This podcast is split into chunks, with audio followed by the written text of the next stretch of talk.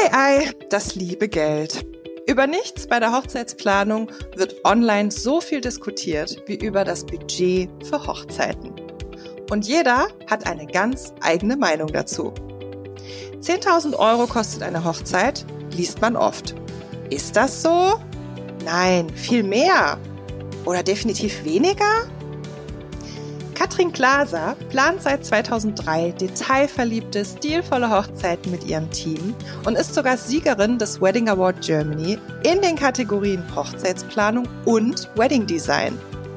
Mit jeder Faser spürt man ihre Leidenschaft für Hochzeiten und die Liebe zu ihren Hochzeitspaaren. Sie ist genau die richtige, um uns Antworten auf diese Fragen zu geben. Hallo Katrin, hallo und hi. Wie schön, dass du heute im Ready Talk dabei bist. Hallo liebe Svenja, schön hi. hier zu sein. Sag unseren ZuhörerInnen doch bitte noch mal kurz selbst, was du machst, wer du bist und was du vielleicht sonst noch loswerden möchtest. was ich loswerden will. Ich bin Katrin Glaser, Inhaberin der Agentur Sagt Ja aus Köln. Mm, ich liebe meine Arbeit sehr. Ich liebe alles, was mit Musik zu tun hat, mit Design, mein Mann, meinen Sohn und auch das Leben an sich finde ich eine ganz gute Sache. Und ich plane Hochzeiten seit über 19 Jahren mittlerweile und bin ein bisschen verrückt nach dem, was ich tue. Auch wenn es ein sehr Freizeit- und Wochenendvernichternder Job ist, aber ich liebe es, die Geschichten unserer Paare zu hören und daraus Konzepte zu bauen, die ganz besonders und individuell sind und einfach immer was Neues erzählen. Und das werde ich nicht müde, ne, das zu tun und deshalb auch schon so lange. Und so schön. so ja, lange und so schön. Ja, es macht mir große Freude, das muss ich ehrlich sagen. Das sieht man auch. Also ich bin ein ganz, ganz großer Fan deiner Arbeit, Katrin. Und ich würde schon Dankeschön. fast sagen, dass man deine Handschrift halt auch oft sieht. Also wenn ich Instagram öffne und ich ähm, sie habe noch nicht gesehen, wer hat's gepostet, dann könnte ich ganz oft sagen, ach, das war doch die Katrin. Ja, also sehr, sehr ähm, detailverliebte Sachen einfach machst. Ja. Das, das stimmt. Wobei ich ja eigentlich ganz bewusst keinen eigenen Stil habe. Ne? Also, weil wir schon immer versuchen, die Paare extrem zu spiegeln und unsere Paare kommen aus ganz, ganz unterschiedlichen ähm, Kulturen und auch Altersbereichen, ähm, haben ganz unterschiedliche Lebensumstände, in denen sie starten mit der Planung. Und deshalb sind die Feste, die wir ausrichten, ja, extrem unterschiedlich. Aber ich glaube schon, es gibt Dinge, wo man erkennen kann, dass es eine Sachtjahrhochzeit ist, alleine weil ich ohne Details nicht so gut kann. Ganz genau, das sieht man auch. Aber da kriegen wir eine ziemlich gute Schleife zu der ominösen Zahl 10.000, die ich mhm. anfangs kurz angesprochen hatte. Sag mal, was sagst du denn dazu, so von deiner Warte? Also das ist so lustig, ne? Diese Zahl gibt's schon immer.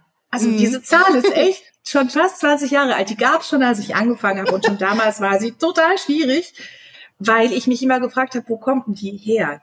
Ne? weil wenn das ein Schnitt sein soll, ist es, glaube ich, keiner. Und eigentlich ist es auch nur so, ein, so, ein, so eine gefühlte Realität, die nicht wirklich eine Basis hat, weil heiraten an sich kostet ja eigentlich fast gar nichts. Ne? Also wenn du heiraten mhm. möchtest, wenn du das beim Standesamt anmeldest, kostet es je nach Standesamt 150 bis 200 Euro. Und mhm. entsprechend, was du drumherum planst, ist halt das, was es ausmacht. Das heißt, die Hochzeit, was ist die Hochzeit? Ne? Und das ist so ein bisschen wenn mich Menschen fragen, wie, was kostet denn das? Das ist wie die Frage nach, was kostet ein Auto oder was kostet eine Reise? Ja, was denn für eine oh ja. Reise? Wo willst du denn hin? Und wie viele Leute sollen denn mit? Und was willst du essen? Was willst du trinken? Und reist du eher Economy oder Business Class oder Premium? Und was ist mit Bordprogramm? Weißt du, das ist so, weißt, wo ich hin will, das, das kannst ja, du kannst es nicht festmachen an einer Summe. Es hängt extrem davon ab, wie gestaltest du das, wie individuell ist es, wo sind deine Ansprüche und deshalb es ist von bis alles möglich. Es hängt nur ja. davon ab, was sind deine Erwartungen. Und deshalb mhm. halte ich von dieser Zahl, die da ist, ich frage mich selber, wo die herkommt. die war schon immer da. Das mal erforschen. Ja. ja, man kann halt letztendlich für jedes Budget eine Hochzeit feiern. Ne? Es Exakt. kommt immer ganz auf die Wünsche und Vorstellungen des Paares an. Ähm, und welche Posten nach deiner Erfahrung belasten denn aber das Budget so am meisten? Hm, na, schon ganz klar Location, Essen, Getränke als Hard Fact, sage ich mal. Ne? Aber ich glaube, das ist auch so ein bisschen die Krux, dass viele Paare denken, wenn sie das eingetütet haben, steht ja alles. Mhm. Das wäre schön, ne? Weil klar, ich meine, Miete oder je nachdem Mindestumsatz, wenn du in der Festgastronomie feierst, Essen, Getränke, Service, Ausstattung, das macht schon in der Regel den größten Kosten aus als Summe. Aber genau das brauchst du eigentlich meistens auch noch für alle Randgewerke und DienstleisterInnen, die du dann noch buchst, weil da kommt ja noch Fotografie, eventuell Film, dann, wenn du eine freie Trauung möchtest, der Redner oder die Rednerin, ähm, Musikerinnen, DJs, ähm, Technik, Licht, Dekoration, Floristik, Papeterie, wenn du möchtest Gastgeschenke, Styling, Torte, Kinderbetreuung, Shuttle, ah, also ah, mir schon ganz schwindlig. Ja, da wird einem auch schwindlig. ne? Also das summiert sich und da kommt ganz schnell einfach ein Posten zustande, parallel zu diesem dieser Hauptposition, von der du am Anfang dachtest, du hast alles die eben nochmal genau die gleiche Investition mit sich mhm. bringt. Je nach Anspruch, ne? Und auch Je nach, Umfang. Mhm. Weil, wie Hast gesagt, du kannst auch nur zum Standesamt gehen und danach frühstücken. Ja, geht auch. Genau. Ganz klar. Und das ist auch das, was meine Oma zum Beispiel nie verstanden hat. Was ist eigentlich, was macht man in der Hochzeitsplanung? Wir sind früher zum Standesamt und danach in die Wirtschaft essen gegangen. Ne? Mhm. Das war so völlig ab von dem, was, was ist denn Hochzeitsplanung? Was ja, macht man ja. denn dann noch? Ne? Das ist ein Generationending, glaube ich auch, aber natürlich Total. auch ein persönliches. Ganz klar. Mhm. Aber hast du denn einen Tipp, wie man dann bei der Budgetplanung vorgehen sollte? Wie schafft man es denn, nicht gleich zum Anfang viel zu viel zu verplanen? Ich glaube nur mit einer wirklich konsequenten Budgetliste. Also mhm. eine Kalkulationstabelle. Die macht keinen Spaß. Ich glaube, die macht keinen Spaß. Aber da müssen halt alle Posten drin sein, die einfach nötig sind. Auch die, die einem vielleicht nicht so wichtig sind, aber die halt mhm. einfach bedürftig, also die, die, wo du den Bedarf hast, dass sie eben da sind, sowas wie ein Styling zum Beispiel oder eben, dass du Drucksachen brauchst oder zumindest eine digitale Einladung oder so, dass du einfach alles, was du für diese Hochzeitsparty in Gedanken und aber auch vielleicht nochmal, wenn du es dir ganz logistisch von, vom Tagesanfang bis zum Ende durchdenkst, alle Positionen, die anfallen könnten, dass man die in eine Liste schreibt und dann wirklich ehrlich budgetiert. Und es bedeutet aber, man muss halt sehr genau hinschauen. Ne? Die meisten Locations oder auch Caterer machen Angebote für sechs Stunden, sieben Stunden. Das ist aber jenseits der Realität, weil fast jede Feier dauert mindestens zwölf. Und da muss man halt wirklich auch das Kleingedruckte lesen. Was kostet eine Verlängerungsstunde? Also sowohl was die Getränke betrifft, ist es dann eine Einzelabrechnung und falls ja, wieder, wie sind die angesetzt? Ist es eine Pauschale? Wie sieht es aus mit Serviceverlängerung und, und, und? Und das muss man ehrlich durchrechnen. Ich empfehle immer einen Zeitraum von zwölf Stunden, den halte ich für realistisch. Mhm. Und dann aber auch die ganzen kleinen, kleinen Kosten. Ne? Bei einer Hochzeit macht echt klein Vieh auch Mist. Und dass man mhm. das erstmal großzügig schätzt und dann schnellstmöglich Angebote einholt, um das auch äh, mit einer Basis zu versehen, die realistisch ist. Und das sollte man aber alles tun, bevor man eine Entscheidung trifft für das große Ding an sich. Also ich erlebe oft, dass Paare so ein bisschen in Not geraten, die keinen Planer haben, die mir das dann hinterher erzählen, dass sie eine viel zu teure Location buchen, die schon so viel Budget schluckt, weil sie eben die ganzen Nebenkosten oder noch folgenden Kosten, die ja gar keine Nebenkosten sind, sondern eben andere Gewerke, die werden nicht berücksichtigt und das kracht ihnen dann irgendwann auf die Füße. Und da sollte man vorher eine Übersicht haben, bevor mhm. man da in eine Verbindlichkeit auch vertraglich geht. Und dann eben auch priorisieren. Also mhm. was ist uns wichtig? Ich empfehle unseren Paaren immer, macht eine Top 3. Mhm. Was sind die drei Dinge, die euch am wichtigsten sind? Und da wird nicht dran gespart, da wird nicht dran gerüttelt, da lassen wir es krachen. Und dann sollte man überlegen, okay, was ist dem Paar gemeinsam wichtig und was sind vielleicht aber auch nur nice to haves. Mhm. Und wenn es am Ende eng wird, dann lässt man die einfach weg. Mhm. Das heißt, eigentlich braucht man Angebote, um auch mhm. entscheiden mhm. zu können, was passt ins Budget und was nicht. Ne? Absolut. Und gerade auch in der aktuellen Situation der Preisveränderungen, die wir haben in der Branche, also vor allem im Catering, aber auch Floristik oder Papierbereich, da passiert unglaublich viel oder auch Personaldienstleistungsbereich und so. wirklich, es helfen dir nur aktuelle Angebote. Man kann das teilweise gar nicht mehr schätzen, weil das von Woche zu Woche sich auch gerade verändert. Angebote mhm. einholen und realistisch kalkulieren. Mhm. Okay. Und gibt es eine Form, wo du sagst, das ist super? Also äh, Excel oder gibt es irgendwie eine spezielle App, wo du sagst, die ist toll? Oder wie hast du noch einen Tipp, um das so aufzuarbeiten, dass es auch übersichtlich bleibt? Ja, ich finde Excel dafür super. Also generell sind Excel und ich keine Freunde. Aber Excel ist ein ganz tolles Tool dafür, ne? oder Numbers. Oder es gibt auch einige ähm, Tools im Netz, die habe ich mir auch teilweise angeguckt, aber mich hat keins überzeugt, weil sie mir oft mhm. nicht flexibel genug sind. Und weil du bei Excel natürlich auch die Chance hast, dann noch zum Beispiel ähm, Getränkeverbrauchsformeln einzubauen oder ähm, die Personenmenge, Kinderanzahl und, und, und. Das kannst du da wunderbar verarbeiten. Mhm. Also ich würde immer empfehlen, das in Excel anzusetzen. Ja, das ist ja, manchmal kann das Simple so gut sein, ne? Mhm. Wenn wir dann das alles schön eingegeben haben, so, und wir stellen jetzt fest, das Hochzeitsbudget wird knapp. Worauf sollte man denn am ehesten verzichten? Beziehungsweise, wir haben ja gerade schon gehört, man sollte so vielleicht nice to haves schon vorher festlegen. Ähm, gibt es trotzdem irgendwas, wo du sagst, so das kann ich, da, dazu kann ich raten?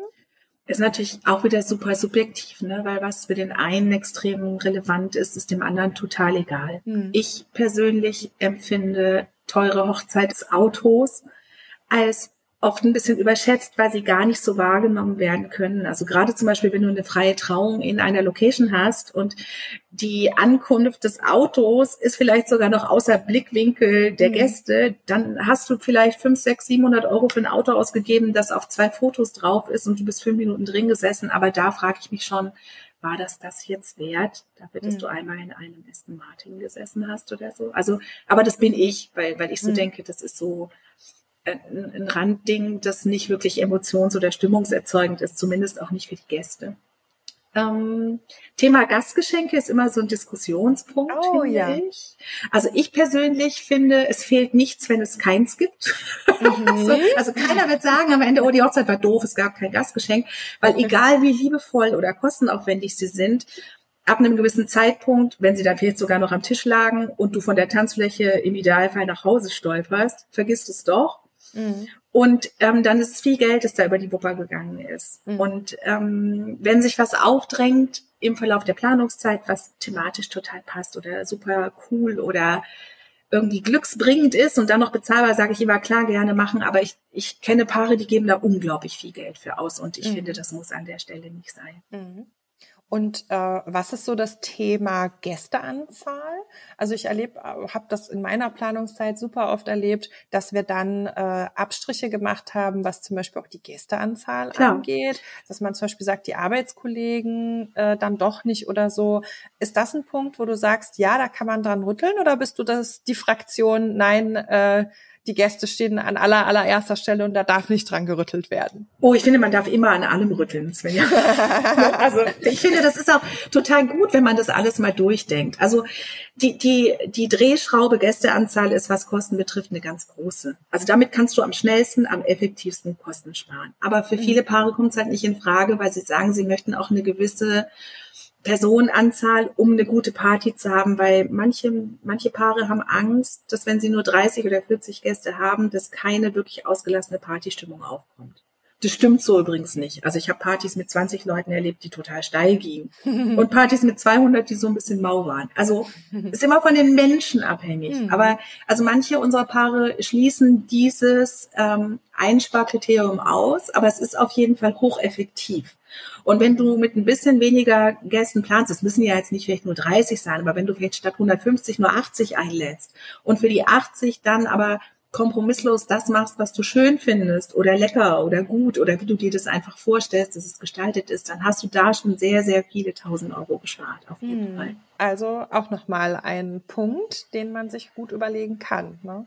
Gibt es, gibt es im Moment so ein, so eine, ähm, ja, so ein Pro-Kopf-Betrag, wo man sagen kann, das ist so üblich? Früher hat man mal, ach, früher, ne? Das klingt immer, als wäre man sonst wie alt, hat man immer mal gesagt, so 100 Euro, 120 Euro pro Kopf ist realistisch für Essen, Getränke und so weiter.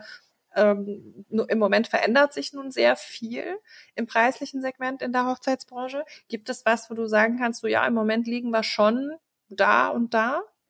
Also ich kann natürlich auch immer nur von unserer Sagt-Ja-Bubble erzählen. Ne? Mhm. Also weil ich natürlich hier täglich Angebote erhalte für unsere Kunden, die schon in der Regel sehr hohe Ansprüche haben. Mhm. Und was ich sagen kann, ist, dass man ähm, in der Regel für die reine, für, für den reinen Location, Catering, Grundsatz auf jeden Fall 150 Euro pro Person ausgeben muss und meistens kommen dann halt auch nochmal mindestens 150 Euro pro Person für das ganze andere drauf, mhm. auch wenn es da nicht die Person betrifft, sondern das, was du noch an mhm.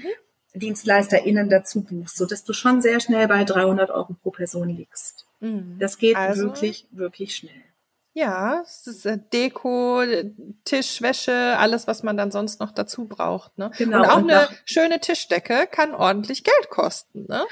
Ja, du, also eigentlich alles, was schön ist, ne, ja. ist natürlich ein bisschen kostenerzeugend, egal was es ist, aber damit kannst du natürlich auch einen tollen Effekt erzielen. Ja. Und ähm, ich bin mir sicher, du kannst auch für deutlich weniger investen, ganz, ganz, ganz tolles Fest feiern. Es ist nur anders als das, was du vielleicht auf Pinterest oder Instagram täglich siehst und woran du das dann misst. Also ich glaube, man muss sich dann natürlich auch von Bildern und Erwartungen ein bisschen frei machen, ne, ja. wenn man das anders angehen möchte.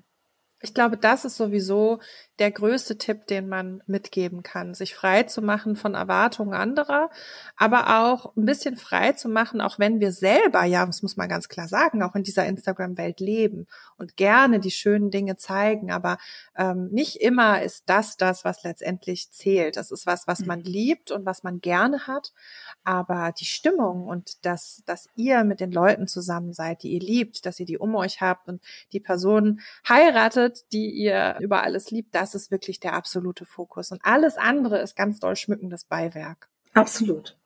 Ist so. Ja. Empfinde ich auch ganz genauso. Also zum Schluss, liebe Katrin, würde ich gern noch wissen, worauf hast du auf deiner eigenen Hochzeit denn den größten Teil des Budgets verbraucht? Und würdest du es wieder machen? ist, ein bisschen schwierige Kiste. Ja.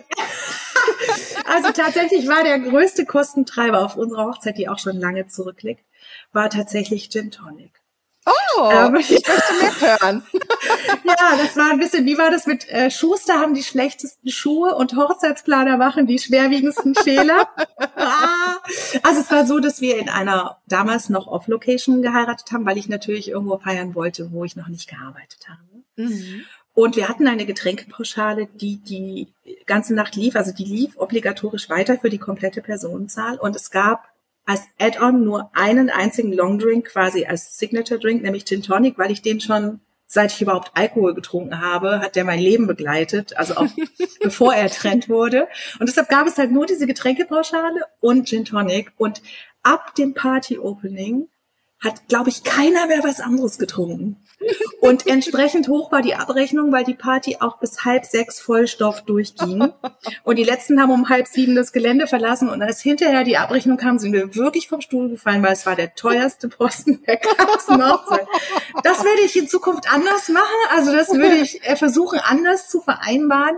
Ähm, ich habe da viel draus gelernt. inzwischen, wenn es um Longdrinks auf Einzelabrechnung und Location-Pauschalen geht, äh, geht in Getränken, gehe ich immer in ein Gespräch und versuche meine Paare davor zu bewahren, dass es ihnen nicht geht wie uns. Ähm, ansonsten war unsere Hochzeit sehr musikgeprägt, also sowohl bei der Trauung hatten wir zwei verschiedene Live-Musiker aus äh, einmal Klassik und einmal Popbereich. Wir hatten beim Empfang eine Combo, wir hatten Live-Musik abends noch und einen DJ die ganze Nacht. Und ähm, auch wenn das so ein bisschen mein altes Leben ist und wir da jetzt nicht so viel ähm, finanziell investieren mussten, weil das eben Freunde waren, würde ich da immer wieder den Fokus drauf legen. Für mich wäre mhm. das das Wichtigste. Die Stimmung, das Ambiente, die Party nachts. Also klar, mir sind Essen, Getränke auch wichtig und eine tolle Grundatmosphäre, auch durch eine Deko, die aber in meinem persönlichen Fall immer reduziert wäre. Also ich würde es nie so opulent drüber knallen lassen. Es muss alles Geschmack und stilvoll sein, aber nicht over the top für mich persönlich. Mhm. Und dafür muss aber die Party knallen und mhm. alle müssen mit einem vollen Herzen und ähm, bunten Füßen nach Hause fallen, weil das ist das, was bleibt. Und das ist ja dann auch final völlig budgetunabhängig bei Domain. Ja. Ne? Absolut, ja. Also falls ihr euer Eheversprechen mal erneuert, Katrin, ja. dann mische ich mich äh, heimlich unter die Gästeliste. Nein, das musst du gar nicht heimlich machen. Ich setze dich drauf. Das klingt super. Ich helfe auch. Ja. Ich helfe auch beim Gin Tonic trinken. Helfe ich auch gerne. Ja, das kannst du sicher genauso gut wie ich. Auch Katrin, vielen, vielen Dank. Das war so ein schönes Gespräch. Das fand ich auch. Leider schon das Ende des Ganzen. Aber ich wünsche dir und deinem Team und deinen Hochzeitspaaren noch ganz, ganz viele wundervolle Hochzeiten, die wir uns dann hoffentlich auch noch anschauen dürfen. Mit ganz, ganz vielen tollen Details, vielen tollen Ideen. Habt ganz viel Spaß und ähm, so viel Leidenschaft wie bisher. Oh, danke. Das werden wir hoffentlich haben. Und ihr da draußen, vielen, vielen Dank, dass ihr dabei wart. Wir hoffen, wir konnten euch einen guten Einblick in Budget und überhaupt das liebe Geld und alles drumherum geben. Und ähm, ja, wir freuen uns, wenn ihr beim nächsten Mal wieder dabei seid, wenn es heißt Weddy Talk. Macht's gut. Tschüss. Tschüss.